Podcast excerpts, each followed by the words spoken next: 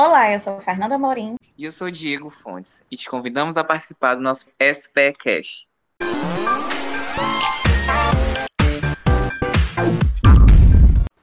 Hoje recebemos com muita satisfação para o nosso quarto SPE Cash a nossa convidada Ana Mendonça. Ana é graduada em Engenharia e especialista em Engenharia de Segurança e Trabalho pela Universidade Federal de Sergipe e é mestre em Regulação em Indústria de Energia pela Universidade de Salvador. Atualmente é sócia e diretora da empresa Tecnogás Evolua, com atuação na gestão de serviços em área de engenharia de gás, energias renováveis e ambiente. Além disso, é presidente da PENSE, Associação das Empresas de Petróleo, Gás e Energias. Seja muito bem-vinda, Ana, ao nosso Aspectcast. Obrigada. No tema de hoje, nós iremos falar um pouco sobre as perspectivas e desafios para o setor de óleo e gás no Brasil. Então, Ana, para iniciarmos o nosso bate-papo, é, a Petrobras anunciou no último ano a maior descoberta de hidrocarbonetos no Brasil, desde o pré-sal, né, em águas profundas no estado de Sergipe. Trata-se de uma nova fronteira exploratória, da qual, através de seis campos, a companhia espera extrair cerca de 20 milhões de metros cúbicos por dia de gás natural, o que equivale a um terço da produção atual do país. Apesar da descoberta tão promissora, o Brasil ainda enfrenta sérios problemas infraestruturais no que diz respeito à malha de gasodutos, bem como na questão regulatória do gás. Então, diante disto, é, como você avalia o potencial destas descobertas para o estado de Sergipe e quais as suas perspectivas para esse novo mercado de gás? E também quais os desafios que ainda precisam ser enfrentados? É, a, a descoberta é fantástica, né? Para um pequeno, um estado, o menor estado do Brasil como Sergipe, é um potencial de produção muito grande, né? É uma demanda que o estado não atende, é um gás que vai ter que ser vendido realmente para outros estados. E a minha expectativa é que o estado de Sergipe se prepare para comercializar esse gás é, eu espero que Sergipe seja um hub no Nordeste de distribuição desse gás. E a, a perspectiva é muito positiva, porque é, se Sergipe tem um potencial desse porte e nós tem, temos a oportunidade de nos tornarmos um centro distribuidor de gás é, para o Nordeste e para outros estados do Brasil. Nós temos uma posição privilegiada no Nordeste. E temos também uma termoelétrica hoje que com a produção de gás, vou falar um pouquinho mais na frente. Então, as, perspe as per perspectivas são muito positivas. E o que a gente tem trabalhado aqui muito no Estado, especialmente junto às nossas empresas da associação, que a nossa associação já existe há cerca de 10 anos, é que as empresas locais estejam todas preparadas e fechando parcerias com as empresas de fora, porque o volume é muito grande e nossas empresas, é, o porte das nossas empresas talvez não suportem algumas situações para atender a determinadas demandas. Então, nós estamos é, nessa busca de parcerias e a Pense está à frente nisso aí. Então, as, as perspectivas são muito positivas e o Estado tem que estar preparado para receber toda essa, essa gama de, de, de oportunidades que vão aparecer. Se não estivermos preparados, realmente eh, vem todo mundo de fora e vai é, tomar a, o, o, nosso lugar, o lugar das nossas empresas.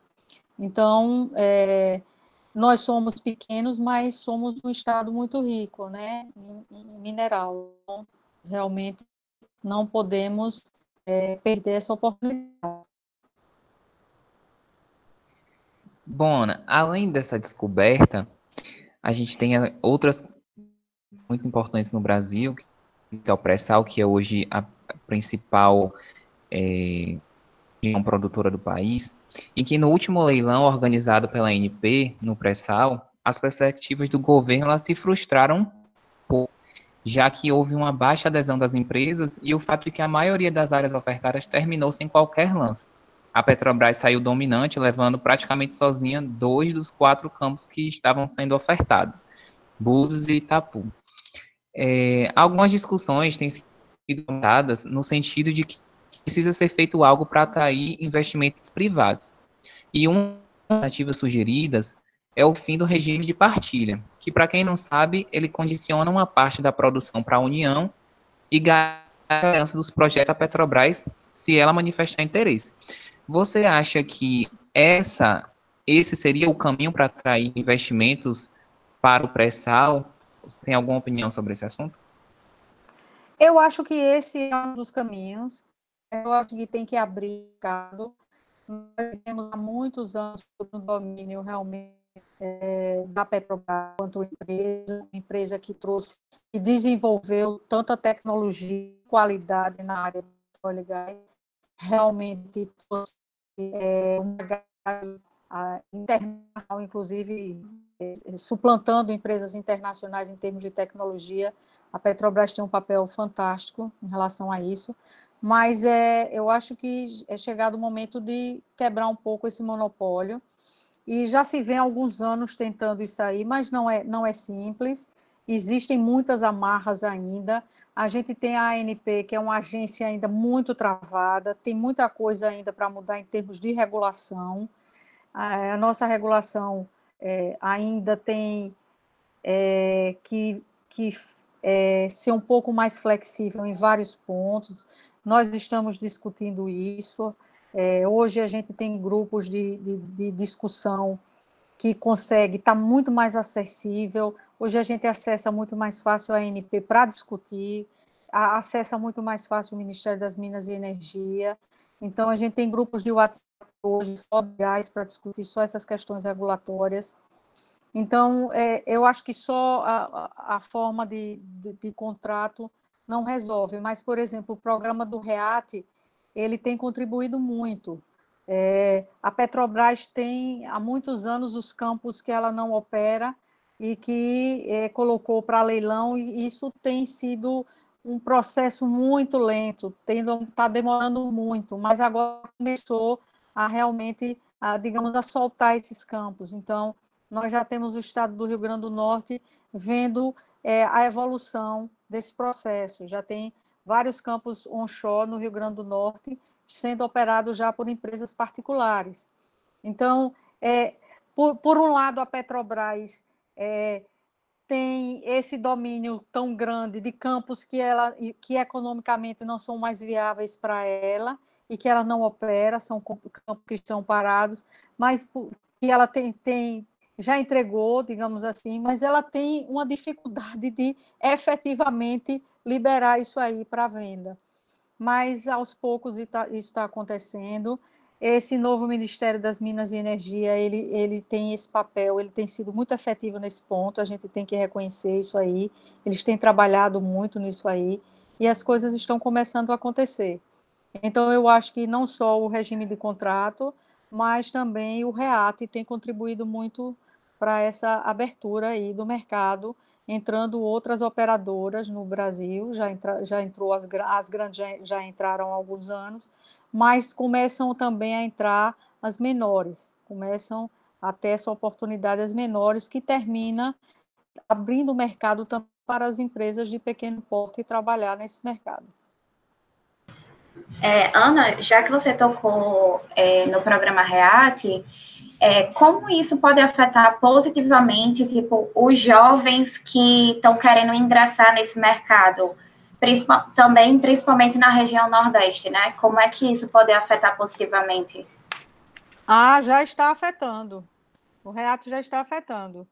O, no Rio Grande do Norte, por exemplo, já tem vários campos sendo operados com geração de emprego, com investimentos é, altíssimos, entendeu?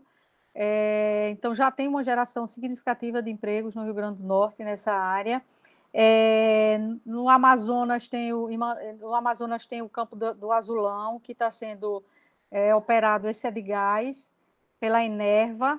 Não sei se vocês já, já devem ter ouvido falar. A Enerva vai liquefazer o gás. É, é o primeiro campo no Brasil que vai liquefazer o gás em terra. E ela vai transportar esse gás através de carretas e vai é, abastecer é, uma termoelétrica. Então, é, é um projeto também muito interessante, o de Azulão, e já está acontecendo. Aí vem ainda Sergipe, né? Tem, vai ter uma, um leilão agora, que vai entrar a bacia Sergipe Alagoas, eu não sei exatamente ainda quais os campos, mas vai vem, vem a bacia Sergipe Alagoas, vem a bacia do Recôncavo, tem o Espírito Santo. Então a gente tem muito campo onshore, muito campo onshore. Então vai ser um mercado muito interessante. Eu sei eu sei da, da agonia que tem o pessoal que tem se formado nessa área de petróleo e gás de uns anos para cá, porque realmente houve um vazio, né? Sim. Mas agora vai começar a melhorar. Já começou a melhorar. É o que estamos torcendo, né? E também o, o é. Não, mas podem, podem, podem se alegrar, porque agora vai começar a melhorar e o REAT vai ser o grande porque veja bem o que acontece. O pré-sal, ele tem volumes muito grandes, mas ele não gera o emprego que o, o onshore gera, entendeu? O onshore, apesar do volume ser bem menor, a geração de emprego do onshore é bem maior. É por isso que o onshore é importante, é por isso que a gente batalhou tanto pelo onshore. Porque ele gera muito emprego. Ele tem uma cadeia produtiva muito maior do que o pré-sal. Sim, e é, falando um pouco sobre o gás natural, ele também tem uma, é, ele é um elemento muito importante, né, na transição da, da matriz energética. Sem dúvida. Ele é o, o, o combustível da transição, que a gente chama, né? Hoje, é, hoje se fala muito no gás natural como, como o elemento de transição, porque toda grande empresa hoje de petróleo tem uma, um, um, setor de energias renováveis. Né? Hoje não tem como você não ter um olhar para energias renováveis, mesmo você atuando na área de petróleo e gás. Eu já tenho esse olhar há muito tempo. Quando eu fui fazer meu mestrado, eu fiz minha dissertação em energia eólica. Eu fiz um mestrado em regulação da indústria de energia, onde a gente via todas as energias, inclusive petróleo e gás, mas eu já tive um olhar para as renováveis. Então, hoje, a gente sempre fala é, com um olhar na, nessa questão da transição. E o gás é um combustível, lamentavelmente, muito esquecido no Brasil durante esses anos todos. Nós não temos, não temos uma malha de gasoduto, é, temos uma malha insignificante para o tamanho do nosso país, né? Aí, hoje, por exemplo, a termoelétrica que está instalada aqui, ela vai transportar o gás através de caminhões. Então, se buscou outras alternativas, porque não tem o, a malha de gasoduto. Mas também, um, um dos objetivos da nova lei do gás é que está sendo votada agora, a PL, né? Está uhum. sendo votada agora quarta-feira. O redator da PL é um deputado federal aqui de Sergipe, e a gente tem expectativa que essa PL seja aprovada. E um dos objetivos da, do, da nova lei do gás é, é deslanchar essa questão dos gasodutos, né? que é um, um entrave muito grande em nosso país. E com relação a essas parcerias, é, como está a interação com a academia? A academia é um problema, lamentavelmente, viu?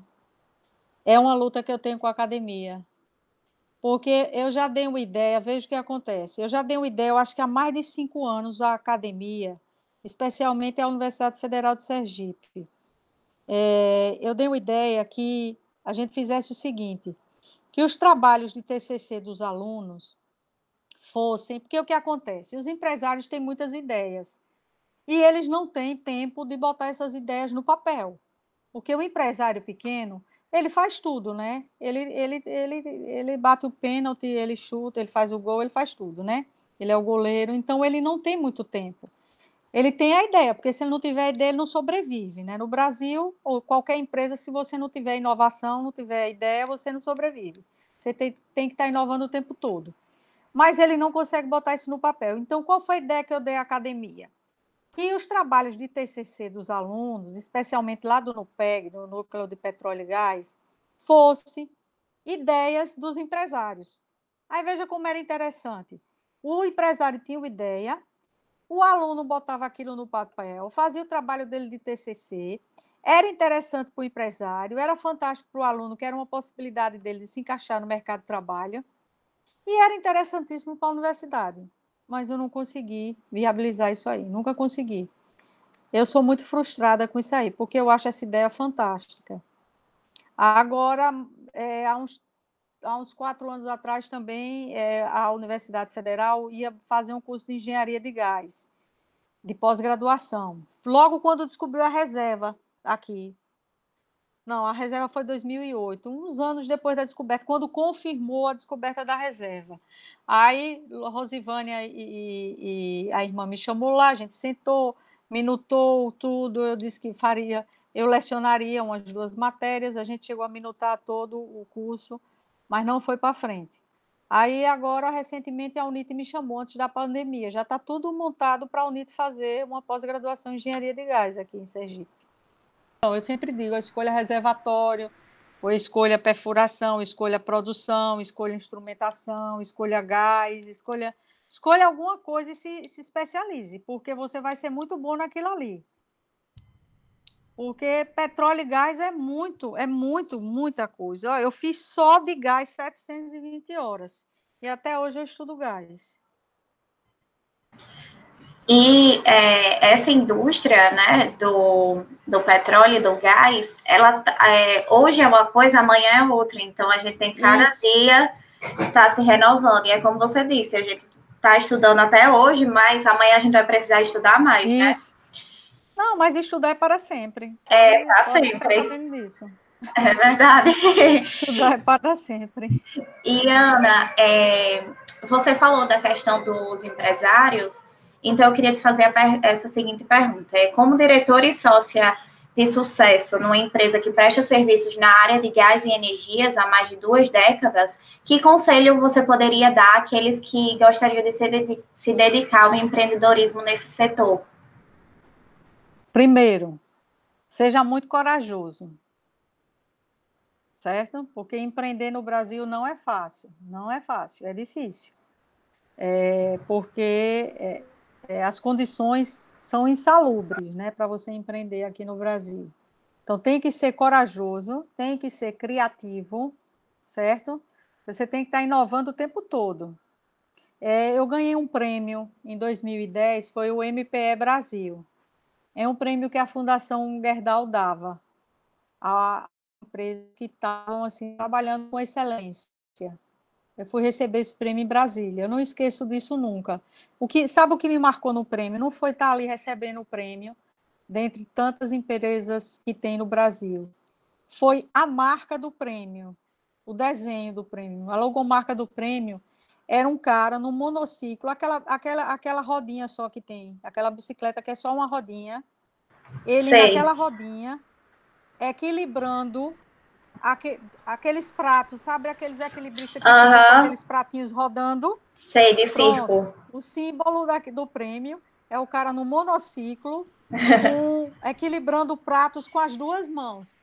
Eu nunca vi uma representação tão perfeita do empresário como aquele desenho. É verdade.